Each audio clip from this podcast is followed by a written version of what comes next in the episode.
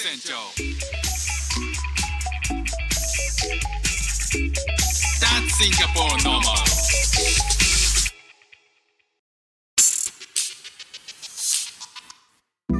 どうもフック船長です。シンガポールで4歳と5歳の息子の子育てをしている主婦です。このチャンネルは子育ての話や英語学習の話、海外生活で面白いと感じた日本との文化や価値観の違い、そこから改めて感じた日本のすごいところなんかをお話ししております。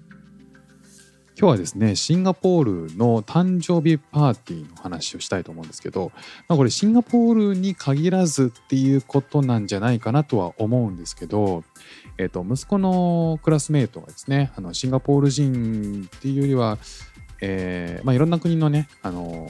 人たちがいるんですよね。まああのヨーロッパ系がいたりオーストラリアがいたりロシアがいたりとかでそんな中でその子たちがですねあの誕生日になるとパーティーを、まあ、ホームパーティーを開催するんですよね。で息子これまで、えー何度かそういった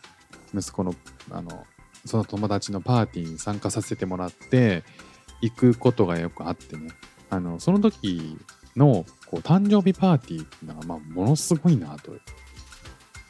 とにかくね、えーなんかこう手が込んでるんですよ。でシンガポールはですねこう誕生日パーティーをする時に参加者の一人一人に対して誕生日の自分から手渡すプレゼントっていうのがあってこれグッデーバッグっていうんですけどそれをあげる文化があるんですよね。お祝いしてもらってんのにこっちから物をあげるってあんまあんまりこう日本では馴染みなかった慣習なんですよね。だから結構驚いたことの一つでもあるんですよ。まああのスクールはクラスメートが18人とか19人いるんでそのグッデーバッグもそれの数分だけ用意しなきゃいけないってなかなかねあの大変だったりするんですよね。であの誕生日会催してくれるのはいいんだけどスクールで、えーそのグッデーバッグと毎回このケーキになるようなもの誕生日ケーキになるようなもので、えー小分けできるようなものだったりっていうのを用意するんですよね。まあ子供によってはケーキを用意して、まあ、先生がそれで切ってくれたりとかして提供するんですけど、まあなんか気をつけなきゃいけないのはこれシンガポールってそういうこうみんなに提供するものに対して関してはこうお肉とかを使ってないものその宗教宗教上引っかかっちゃうということもあってハラールっていうあのこう食のそのスタイルがあるんですよね。まあ多分確かお肉を使わないってことだと思うんですけど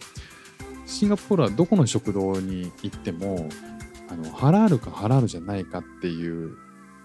基準がまずあるんですよね入り口で入り口っていうかその選ぶメニューの中であって、えー食べ終わった後もその返却口がハラール用の返却口とノンハラール用の返却口っていうのがあってこれはもうかなりこう宗教的な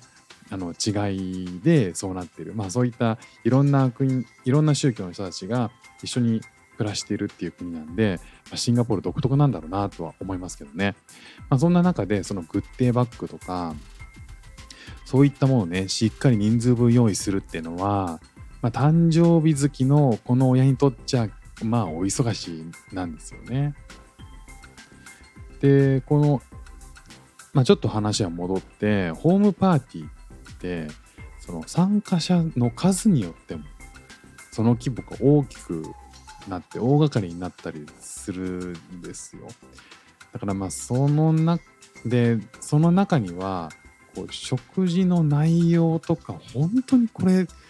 こんなの用意するの？っていうこう参加した親はちょっと逆にちょっとねあの焦るって自分の子供の時どうしようって思っちゃったりするぐらいの内容だったり特設会場の手配なんかをしてるあのすごく手の込んだものを開催するご家庭とかもあったりしてかなり驚かされますね。でこの間長男5歳があの招待されたパーティー会場は貸し切りの民営民営の屋内プレイジム使ってたんですよ。でその全身使ったさいろんなアトラクションが楽しめるんでまあもちろん参加した子どもたちは大満足だったんですけど総勢ねこう20人を超える子どもたちを相手にするっていうことでいやこれ主催するのはいいけど両親大変だろうなって思いきや始まったらねこうキッズ用のバースデープログラムがしっかりあらかじめ用意されててジム専用そこのプレイジム専用のインストラクター、まあ、スタッフがきっちり仕切ってくれるんですよね。なんでもう肝心の親の負担っていうのはまあ心配するほどのことがなかったっていう。ことでまあ検索したらそういうバースデープランがあったりとかしてさすがそういうところはねあの商売が上手い人がね、えー、こう子供の子供のこうバースデーパーティーパックを用意してたっていうことでね。あこんなのあるんだって思いましたけどねでそれより少し前に、えー、うちの長男のバースデーパーティーがあったんですよ。で、えーと、その時招待したのは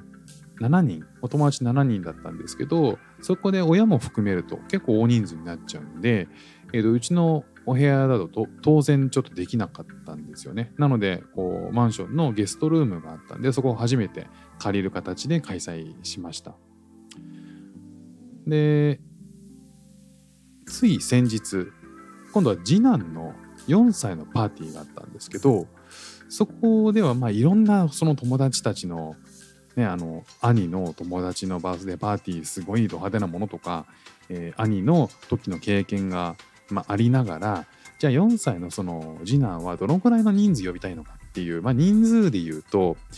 4人だったんですよ。あクラスメートのお友達仲いいお友達4人呼びたいと。でまあ、それだったら自宅でもできそうだなっていうことで自宅のリビングで開催することになったんですよね。でただその親まで来ちゃうとちょっととてもじゃないけど中に入れないんで親はもう今回送迎のみということで子供だけを自宅で預かってっていう形にさせてもらいました。でねこの4歳になるとこのある程度もう何でも自分でできるんでまあ、かなり楽なんですよね。で食事も散らかさないし気づいたら自分なんかこう気づいたらねそのお友達も勝手に自分でトイレに行って用を足してたりします。であとはカメラをね向けたりとかしたら全員がこっち見て息の合ったポーズ取ったりするんですよ。あとはまあ、拙いながらにも会話もできるしそれぞれあの英語とかで会話して協調性も備わってきてる年齢みたいなのでこうおもちゃを取り合って乱闘に発展するみたいなね様子っていうのはあんまなかったんですよね。あのうちの妻がね結構こう小さい子を巧みにこう仕切るっていうその 手腕が発揮されてだいぶそれによる部分も大きかったと思うんですけど思ってたよりもそのパーティー自体だいぶ平和な時間でしたね。でこの各